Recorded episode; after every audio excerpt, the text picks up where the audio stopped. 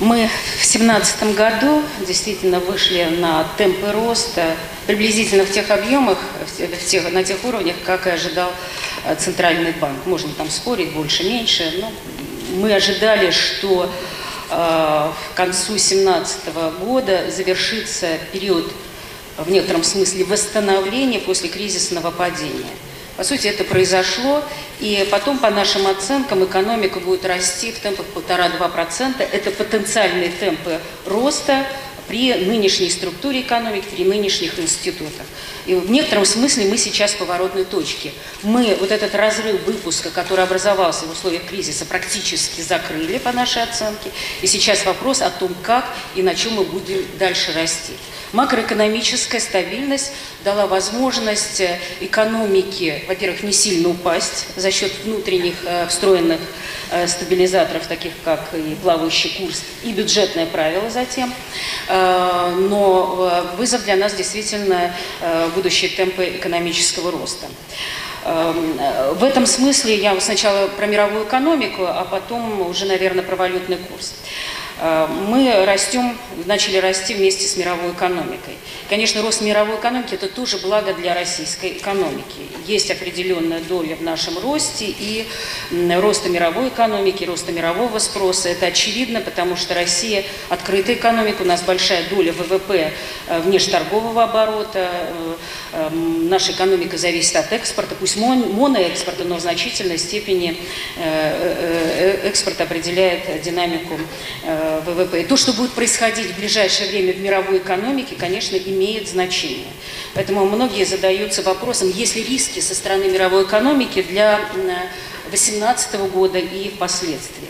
Э, потому что сейчас будет период, очевидно, он уже начался, нормализации денежно-кредитной политики в развитых, э, в странах с развитой экономикой.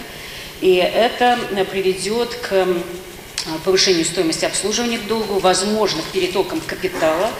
Эм, мы надеемся, что это будет происходить плавно, не будет происходить никаких резких э, скачков. Э, мы видим, как э, это делается э, мировыми центральными банками, ужесточается денежно-кредитная политика. Но, тем не менее, должны быть очень внимательны к рискам финансовой стабильности, к ценам на нефть. Сейчас может быть определенная эйфория от того, что высокие цены на нефть, но мы все понимаем, что на рынке нефти как существовала, так и продолжает существовать неопределенность. В мировой экономике, конечно, есть и другого рода риски,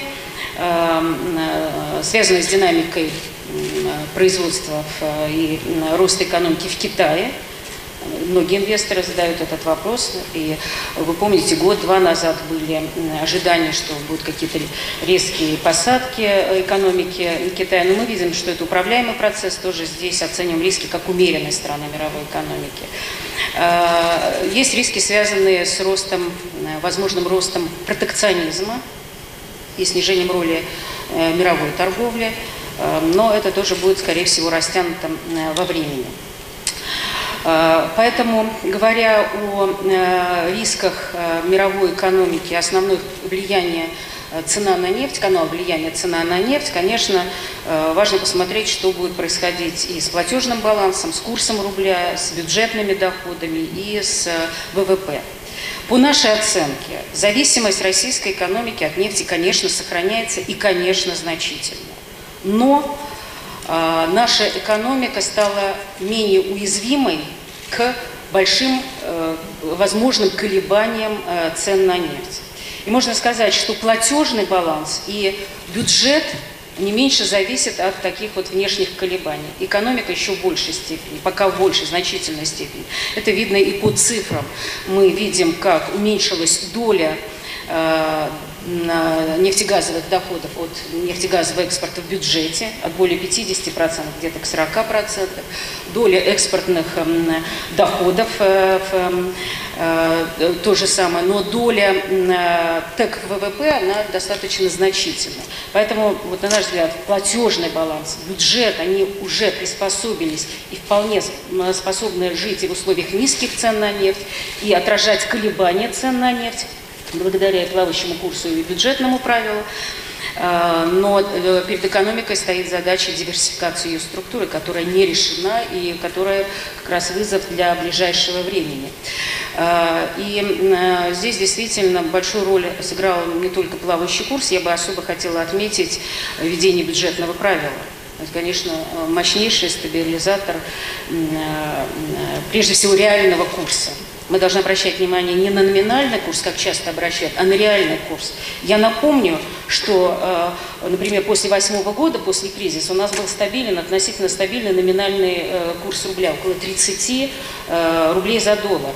Но реальный курс тогда укрепился серьезно, и это повлияло на конкурентоспособность наших отраслей экономики. Поэтому здесь реальный курс э, э, важен, и как раз бюджетное правило, э, в чем его эм, преимущество, оно позволяет иметь некоторую стабилизацию именно реального валютного курса и в этом смысле давать базу для повышения конкурентоспособности российской экономики. Мы считаем, что для российской экономики, которая собирается диверсифицироваться, которая собирается проходить через структурные изменения, я надеюсь на это, э, и будет струк... и изменение относительных цен 4% это правильный уровень цели.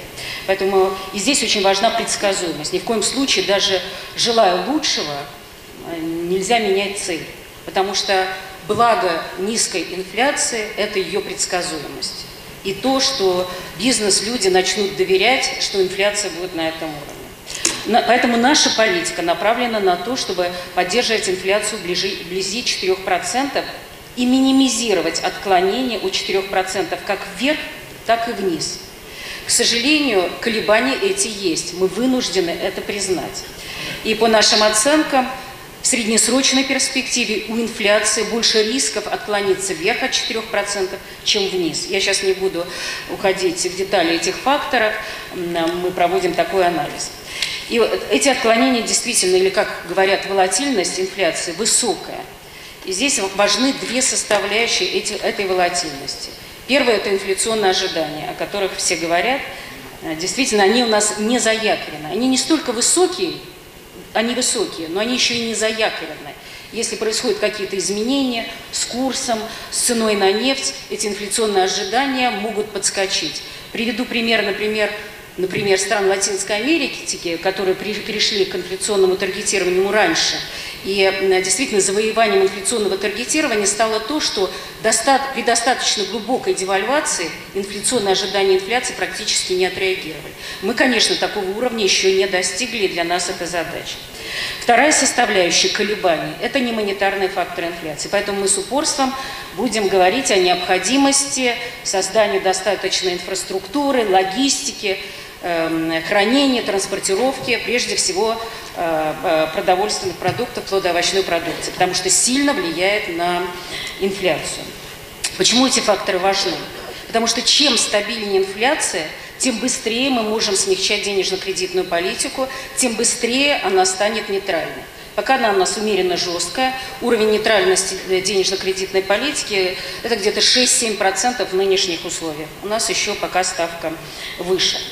Тем не менее, я хочу отметить, что низкая инфляция – это не просто счастливое стечение обстоятельств или случайность, это все-таки результат э, последовательной политики. Иногда нам говорят, что вот низкая инфляция, а какую цену мы заплатили? снизилось потребление, что и нас иногда обвиняют в том, что вы снизили инфляцию путем того, что снизили спрос, эм, снизили потребление. Я хочу вам сказать, что наши расчеты показывают, что если бы инфляция была более высокой, то у нас доходы населения съедались бы еще быстрее, потребление реально упало бы еще быстрее. И низкая инфляция как раз дает возможность расти потребление, повышает э, доверие потребителей, и мы это видим как раз на практике. Мы на практике видим, что рост потребления начался на базе э, низкой инфляции. Поэтому для людей, на мой взгляд, это абсолютное благо, низкая инфляция, когда не съедаются зарплаты, э, э, доходы, сбережения, и когда можно можно более предсказуемо планировать свои доходы и потреблять. Для бизнеса тоже низкая инфляция – это предсказуемость и основа для снижения ставок. Виктор Феликс, Феликсович говорил о том, что вот у нас не очень доступные кредиты. Наша политика заключается в том, чтобы повышать доступность кредитов и снижать ставки но на базе снижения инфляции не просто из-за того, что э, Центральный банк раздаст дешевые деньги. От этого повысится инфляция, и реальная доступность кредитов ни в коем случае не вырастет. Это уже доказано опытом и нашим собственным, и, и многих стран. Но для бизнеса, безусловно, низкая инфляция – это вызов. Нужно сокращать издержки, нужно заниматься производительностью труда, потому что нет возможности по цепочке все выросшие издержки переложить на потребителя в виде инфляции. Этой возможности нет в условиях низкой инфляции. Поэтому э, и инфляция, низкая инфляция, вы совершенно правы, это структурный фактор, фактор изменений в структуре экономики, долгосрочный, но э, мотивирующий на повышение производительности труда. Подстройка экономики к низкой инфляции происходит, но, конечно, этот процесс нелинейный, и здесь вот э, можно привести аналогию. Специалисты по менеджменту говорят о том, что происходит несколько стадий привыкания людей к изменениям в организациях и к изменениям вообще. Вначале люди отвергают какие-то цели, смеются, говорят, что это недостижимо, это нереально.